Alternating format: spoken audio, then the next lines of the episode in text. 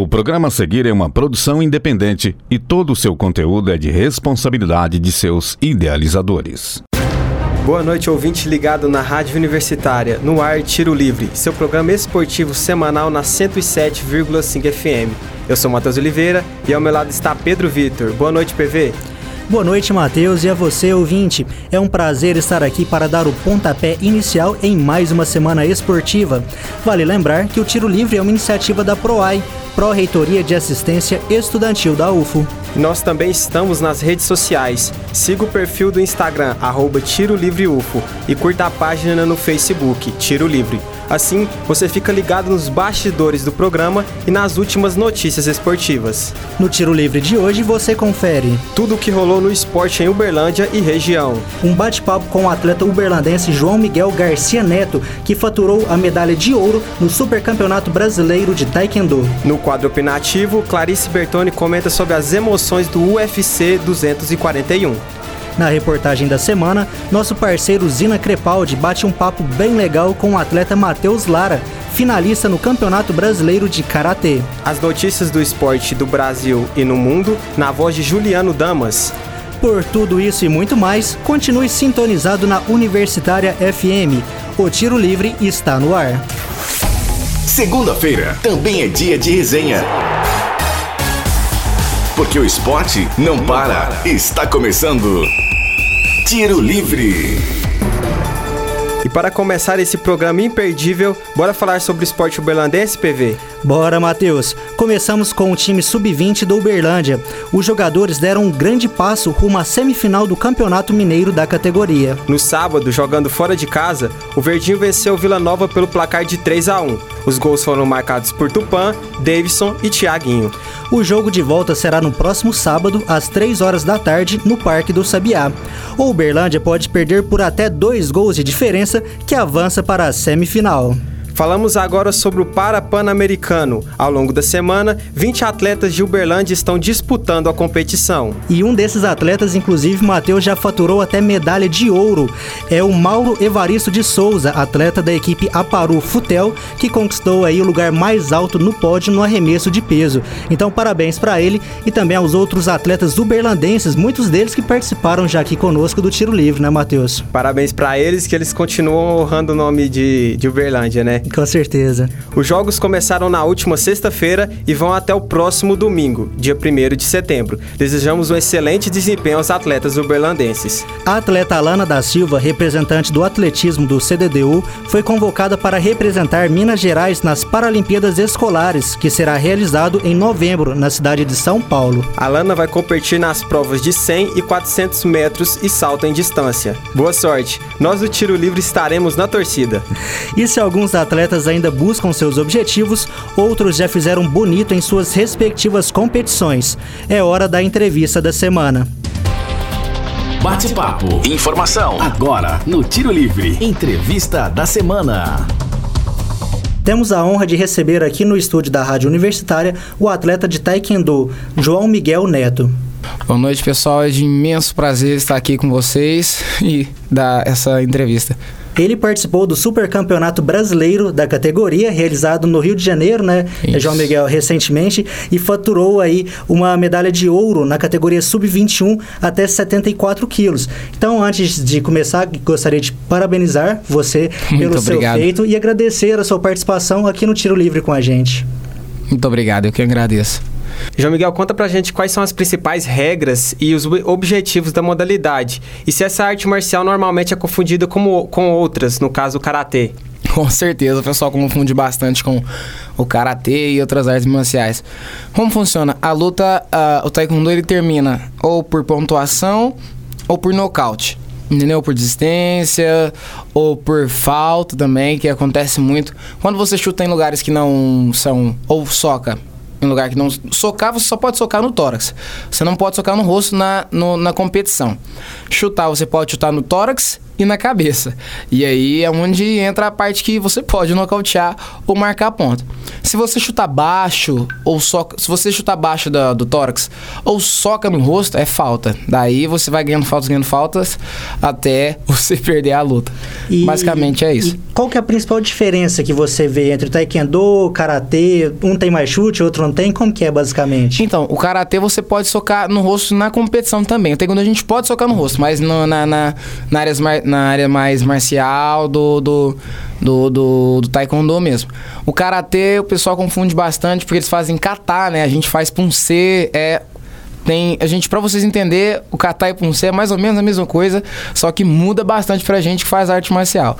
E você ainda é tão jovem, né? Tem apenas 17 anos, já bem alto, mas gostaria de perguntar como e onde surgiu esse seu interesse pelo taekwondo. Eu nunca me vi fazendo luta, né? nunca me vi fazendo luta. Da... Eu estudava no, no- em uma escola. E toda vez que eu saía da escola, o Ri Denis, né, que é o meu professor, que é, um, que é o dono da academia de onde eu treino hoje, CTI Denis Lima, ele me abordou e falou, ó, cara, você tem uma altura legal, chuta aqui. Aí eu fui, chutei, ele falou, ó, você acabou de ganhar uma bolsa de taekwondo, vai lá, você vai participar do projeto, você não vai pagar nada, leva suas, seus pais lá e tal. E, e assim eu fiz. E daí de lá pra cá eu nunca mais parei. Nunca mais parei de treinar. Ele sempre falou, ó, você vai ser campeão, você vai treinar, tem que trocar de faixa. Era, um, era algo muito distante, né? Mas passou bem rápido, agora fez o exame pra faixa preta, já, já consegui o campeonato brasileiro, já consegui a bolsa, garanti a bolsa em 2021. Isso pra mim é, é muito bom, muito gratificante. E João Miguel, hoje você dá aulas nesse projeto social que você mencionou. Também. É, de que forma essa experiência te ajudou e o que, que o ouvinte interessado em participar do Taekwondo, o que, que ele deve fazer para participar? In- Interessado em treinar taekwondo? Isso. A gente tem um Instagram do CT, né? Tá lá, CT Denizimo, tudo certinho. Vocês vão achar sem nenhuma dificuldade. E aí pode mandar mensagem lá. Tem um projeto para quem não, não tem ah, o acesso, né? Financeiramente. Pode ir lá e tentar conversar e tal, explicar a situação que o Denis com certeza, muito provavelmente, vai arrumar um bolso para quem tiver vontade de treinar. E agora a gente já falou um pouco sobre o início de tudo, né? Então, continuando nessa tro- sua trajetória, neste mês você participou do Super Campeonato Brasileiro de Taekwondo e voltou para Uberlândia com uma medalha de ouro. Voltei. A medalha tá gostaria que você comentasse sobre como foi sua participação, ainda mais lutando com atletas mais velhos, já que você estava inserido na categoria Sub-21. Então, os atletas são mais velhos, mais imperi- Foi o meu primeiro campeonato de tamanha importância. Porque você disputa os, os campeonatos. São seis etapas: três para classificar para o brasileiro e três etapas para a Copa do Brasil. Que inclusive eu vou ter que disputar essas etapas para ir para a Copa do Brasil também. Foi muito legal, super, achei super produtivo, é muito massa. Eu fiz quatro lutas, ganhei as quatro lutas. As três primeiras, as três primeiras lutas eu lutei, vamos dizer, bem tranquilo, tava bem à vontade mesmo. Só que na quarta o pessoal falou, eu tenho a galera que já lutou, os caras já lutaram juvenil, os caras lutaram infantil, tem várias categorias. Mas eu só fui no brasileiro na categoria sub-21, já caí lá direto na sub-21. E a pessoa bem mais experiente. Fiz três lutas bacanas. Na quarta luta, o meu mestre falou: Ó, toma cuidado com ele, que esse é seu próximo adversário, que ele é inteligente é bem flexível. Só que eu pensei, pô, fui muito bem nas outras, essa vai ser, vou tirar de letra também. Só que o adversário foi muito inteligente, ele realmente é muito bom, muito inteligente. Ele me surpreendeu no começo com um chute muito forte no rosto. E aí o, o, o árbitro abriu contagem. Não sei, pra, quem não entende, contagem é quando ele vê que o chute foi muito forte, o golpe encaixou muito bem. Aí ele abre contagem pra você até ele ver que você tá consciente que você consegue voltar pra luta. Daí eu fui virar a luta só no terceiro round, que são três rounds de dois minutos. A luta final são três rounds de dois minutos. Ele, eu fazia ponta, ele fazia ponta, fazia ponta, ele fazia ponta, ele fazia ponta, eu fazia ponta e ficava nesse jogo até no final. Aí no 28 a 28 fui fazendo ponto, fui fazendo ponto. Aí ficou 50 a, a 29 pra mim. Placar final. E quais são seus próximos projetos, é, campeonatos em vista que você tem, que você deseja participar? Então, é, tem as, as etapas, né? Agora a quarta, quinta e sexta etapa dos campeonatos mineiros para eu classificar para a Copa do Brasil. Classificando para a Copa do Brasil, eu indo muito bem na Copa do Brasil, eu disputo a seletiva para a seleção brasileira. Ou seja, tem muita coisa ainda daqui para frente. A Copa do Brasil também vai ser no Rio de Janeiro e treinar bastante, né, para ter um ótimo resultado como eu tive no Campeonato Brasileiro. Então, João Miguel, infelizmente nosso tempo é curto, mas a gente gostaria aqui de convidar você e também outros atletas do CT para vir cá com mais tempo, também com a galera, para vocês claro. contarem um pouco mais sobre o Taekwondo, sobre esse projeto social também. Então, muito obrigado pela eu sua participação aqui hoje. Até a próxima. Agora, dando sequência no programa de hoje, vamos saber quais foram os destaques esportivos da semana no Brasil e no mundo. E quem vai contar tudo o que rolou pra gente é o nosso parceiro Juliano Damas. Destaque da semana. Boa noite, ouvintes ligados no Tiro Livre. E vamos começar os destaques de hoje falando do Brasileirão, que se encaminha para a reta final do primeiro turno. No sábado, o Grêmio, mesmo atuando com o time reserva, conseguiu vencer em casa o Atlético Paranaense por 2 a 1. Já o Galo enfrentou o Bahia e saiu derrotado por 1 a 0, gol do artilheiro Gilberto. No domingo, na parte da tarde, Goiás e Vasco venceram jogando em seus domínios. O time carioca ganhou de 2 a 0 do São Paulo. Já o Verdão do Goiás bateu o Inter de virada por 2 a 1. O Santos foi surpreendido pelo Fortaleza e, após vencer o primeiro tempo por 3 a 0, tomou o um empate no segundo tempo. O jogo acabou 3 a 3. No domingo à noite, CSA e Cruzeiro acabaram empatando por 1 a 1, mesmo placar do jogo entre Havaí e Corinthians. O Flamengo venceu o Ceará fora de casa por 3 a 0. Com o resultado e com o tropeço do Santos, o time carioca é o atual líder da competição com 33 pontos. Encerrando a rodada, Botafogo e Chapecoense se enfrentam neste momento no Rio de Janeiro. E tem brasileiro sendo campeão do mundo. Após ter conquistado a medalha de bronze nas duplas na sexta, Isaquias Queiroz conquistou a medalha de ouro na prova individual categoria C1 mil metros, no Mundial de Canoagem que vem sendo disputado na Hungria. Mesmo desgastado, o baiano se superou e conquistou a 12 medalha dele em mundiais, sendo 6 de ouro ele já está classificado para as Olimpíadas de Tóquio. Isaquias, inclusive, é uma das grandes esperanças de pódio para o Brasil no ano que vem. Os esportes também têm espaço no tiro livre. O Flamengo venceu por 3 a 0 a Uppercut e garantiu vaga na final do segundo split do CBLOL, o Campeonato Brasileiro de League of Legends. Liderados pelo astro Felipe BRTT, os rubro-negros, que já haviam terminado em primeiro na fase de classificação, agora enfrentam o INTZ, que venceu a Cabum por 3 a 1 no próximo fim de semana. Quem vencer, além de garantir vaga no Mundial da categoria, leva para casa 70 mil reais. Que baita incentivo, não é mesmo? E quais são os destaques internacionais, Juliano? Os campeonatos europeus de futebol estão em suas primeiras rodadas, mas isso não quer dizer que bons jogos não estejam rolando no velho continente. Na Inglaterra, o atual campeão europeu Liverpool derrotou o rival Arsenal por 3 a 1 no clássico da rodada. Destaque para os dois gols do egípcio Mohamed Salah. Já o Chelsea conseguiu a primeira vitória sob o comando do ídolo do clube Frank Lampard, 3 a 2 para cima do Norwich. A zebra da rodada foi o Manchester United, que dentro de casa perdeu por 2 a 1 para o Crystal Palace. Já o rival dos Red Devils segue na briga pelo bicampeonato e derrotou o Bournemouth por 3 a 1 na manhã de domingo. O Tottenham também foi surpreendido e jogando em casa foi derrotado pelo Newcastle por 1 a 0, com gol do brasileiro Joelinton, olha aí. Da Inglaterra para a Espanha, o Real Madrid decepcionou na segunda rodada da La Liga. Jogando em casa, o time merengue apenas empatou por 1 a 1 com o Valladolid. O gol madridista foi anotado por Benzema. Já o Barça venceu o Betis de virada pelo placar elástico de 5 a 2. Mesmo com a vitória, o Barcelona é apenas o nono colocado nesse início de competição, com uma vitória e uma derrota. Na Itália, o campeonato italiano deu seu pontapé inicial no fim de semana e a atual heptacampeã e grande favorita Juventus estreou com a magra vitória por 1 a 0, gol de Chiellini.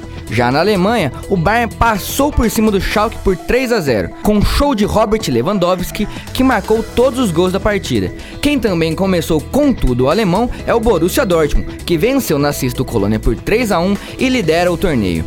Fechando o giro pela Europa, o Porto, que havia sido eliminado no meio de semana na fase preliminar da UEFA Champions League, espantou a má fase no fim de semana e venceu por 2 a 0 fora de casa o Benfica, pelo grande clássico do futebol português. Os rivais dividem agora a liderança da competição junto com o Farmalicão. Obrigado pelo giro pelas notícias, Juliano. É sempre bom ficar bem informado sobre tudo o que está acontecendo no esporte. E depois de saber das principais notícias, nada melhor do que opinar.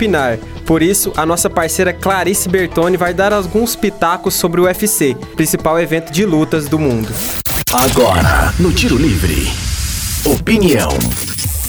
Boa noite, Clarice. Conta pra gente um pouco mais sobre como foi o UFC 241. O UFC 241, realizado na Califórnia, começou com card preliminar devagar, mas os combates principais fecharam o evento em grande estilo. Em uma das melhores lutas de 2019, o brasileiro Paulo Borrachinha conquistou a maior vitória da carreira, ao superar o cubano Joel Romero por decisão unânime dos juízes. Os dois atletas tiveram momentos de superioridade, aplicaram knockdowns e demonstraram o peso de suas mãos ao longo de 15 minutos extremamente intensos e dinâmicos. Ao final da luta, o mineiro teve o braço erguido, vencendo por um triplo 29-28 e conquistando sua 13ª vitória na carreira. E depois da vitória do brasileiro, teve retorno do ídolo local, o bad boy Nate Diaz, que voltou ao octógono após três anos parado. E o adversário era ninguém menos que Anthony Showtime Pettis. Mas apesar de um certo favoritismo nas casas de aposta, não era uma luta fácil para Pettis, que estava subindo de categoria, é menor que Nate e não teria vantagem no chão, afinal seu oponente também é especialista no solo. O duelo entregou tudo que os fãs esperavam: golpes plásticos, reviravoltas, provocações e, ao final dos 15 minutos, o maior volume de Nate fez a diferença e o companheiro de treino do brasileiro, Cron Grace, venceu por decisão unânime. A luta principal foi uma revanche pelo cinturão dos pesos pesados entre o ex-campeão Miocic e o atual campeão Daniel Cormier. DC começou melhor, ganhou o primeiro round com sobra e parecia confiante no octógono. No segundo assalto, os lutadores trocaram golpes de forma franca e com pouca atenção para a defesa, agradando a plateia mas os pesos pesados sentiram um ritmo forte em busca do final do combate e se cansaram. Na quarta etapa, Comier adotou uma estratégia cautelosa e caminhava ao redor do cage, enquanto Miocic passou a golpear na linha da cintura, abrindo caminho para uma sequência de golpes no rosto do atual campeão, que caiu sentado sem condições de defesa. Nocaute no quarto assalto para garantir a retomada do cinturão a Miocic e encerrar a noite em grande estilo. Clarice, qual é o futuro desses atletas e a perspectiva de brasileiros disputando o cinturão? Então, Matheus, o Comier tem cogitado se aposentar. Se isso não acontecer, provavelmente teremos uma nova luta entre os dois pesos pesados, fechando uma trilogia pelo cinturão da categoria. Nate Dias e Paulo Borrachinha pediram por novas lutas em breve. Borrachinha, agora em segundo de sua categoria, está cotado a disputar o cinturão, mas precisa esperar a luta entre o Whit Walker e a Desânia, marcada para o dia 6 de outubro em Melbourne. Ao que tudo indica, durante os próximos meses o Brasil só terá disputa de cinturão com as meninas Amanda Nunes e Jéssica Batistaca. Muito obrigado, Clarice. Eu confesso que gosto muito de acompanhar o UFC e hoje o programa está especial para os fãs de luta, hein, Matheus? Exatamente, PV. Chegou a hora da reportagem da semana e o nosso parceiro Zina Crepaldi conversou com o finalista brasileiro de karatê, Matheus Lara, e com sua família. Gostei do nome dele, hein, meu xará. E será que todo Matheus faz sucesso? Com certeza.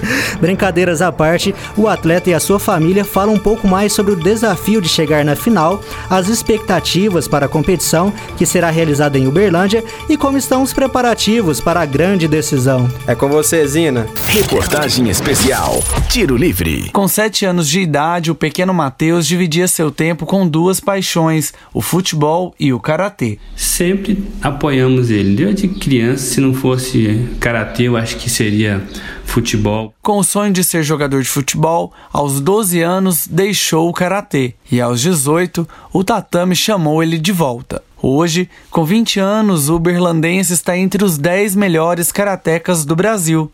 E a sua conquista mais recente foi o primeiro lugar na última etapa classificatória do Campeonato Brasileiro na categoria sênior deste ano, que aconteceu em Porto Velho há duas semanas atrás todo dia treinando duas, duas três horas por dia para chegar e conseguir esse objetivo, né? E, poxa, já tinha tentado em outros zonais e não tinha conseguido ainda. E na final deu certo, mesmo deu um desequilíbriozinho no, no Qatar, mas ainda venci 3 a 2 a final, graças a Deus. O atleta comenta sobre a importância dessa conquista para pegar o ritmo do sênior, já que no ano que vem ele deixa de ser sub-21. Primeira vez que eu classifico uhum. pro sênior. E a partir do ano que vem eu não sou sub-21 mais. Então eu precisava muito classificar agora já para pegar no ritmo pro ano que vem também. Há pouco menos de dois meses para o brasileiro, o atleta diz que agora é hora de intensificar os treinos físicos. A gente está intensificando um pouco, né? principalmente parte física porque lá em Porto Velho eu senti bastante, principalmente pelo calor, que estava muito abafado lá, por conta das queimadas, estava muito forte o cheiro. Então, senti um pouco, fiz cinco catas, que é a categoria estava 22 a 21 atletas. Aqui vai ser vai ter dias que eu posso é, competir em duas ou três categorias em um dia. Então, fazer quantidade de catar suficiente para isso tem que ter físico.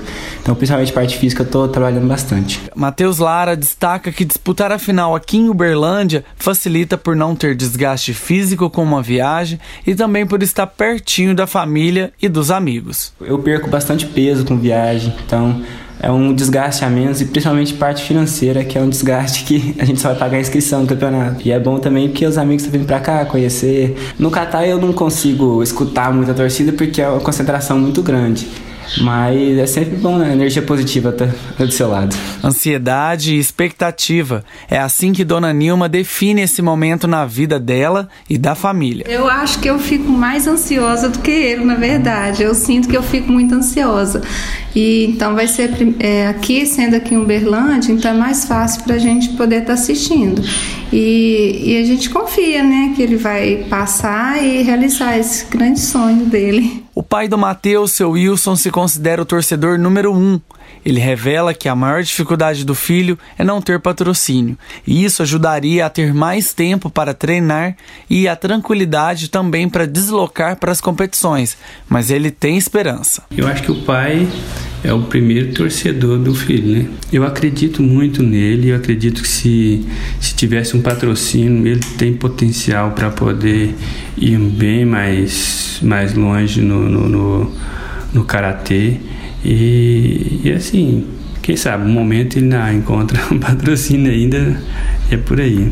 Pode ter, mas a gente não conseguiu ainda achar, mas pode ser que tenha alguém que patrocine e, e interesse. E eu acho o karatê uma disciplina tão bonita porque a pessoa tem que ter muita concentração, tem que ser muito disciplinado. Sobre os desafios e sonhos futuros, Matheus revela a vontade de estar na seleção brasileira e de disputar as Olimpíadas de 2024. Pra gente que quer manter o nível internacional, quer é pegar ranking olímpico, porque o nosso sonho é ser campeão olímpico, ser campeão mundial. E não tem condição. A gente quer viajar pro Chile, igual eu te falei. Viajar agora tá tendo em Tóquio.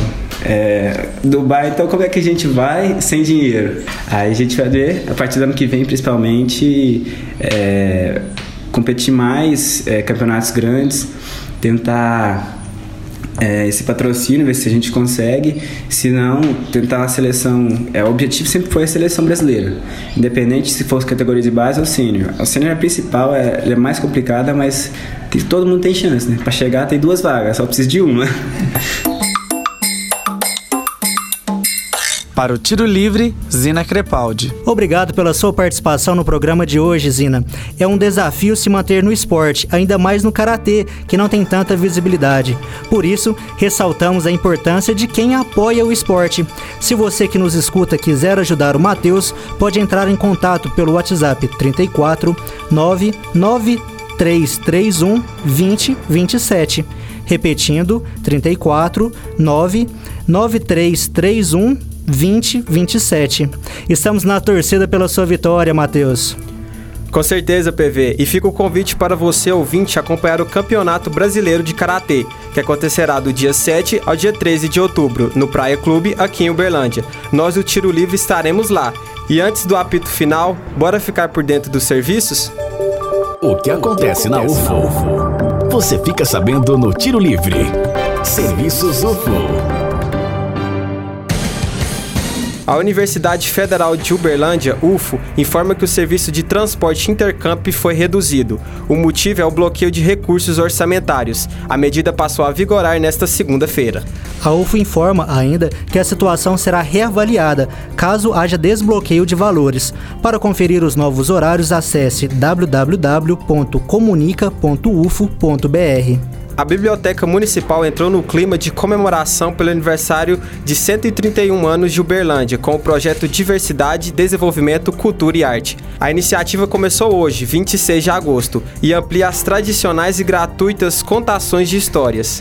Até quinta-feira, dia 29, às 8 da manhã e às 2 da tarde, a população é convidada especial para embarcar na magia da literatura. Às 9 horas desta sexta-feira, dia 30, a cultura será celebrada no espaço com uma apresentação da banda municipal. A biblioteca está situada à Praça Cícero Macedo, no bairro Fundinho. Participe!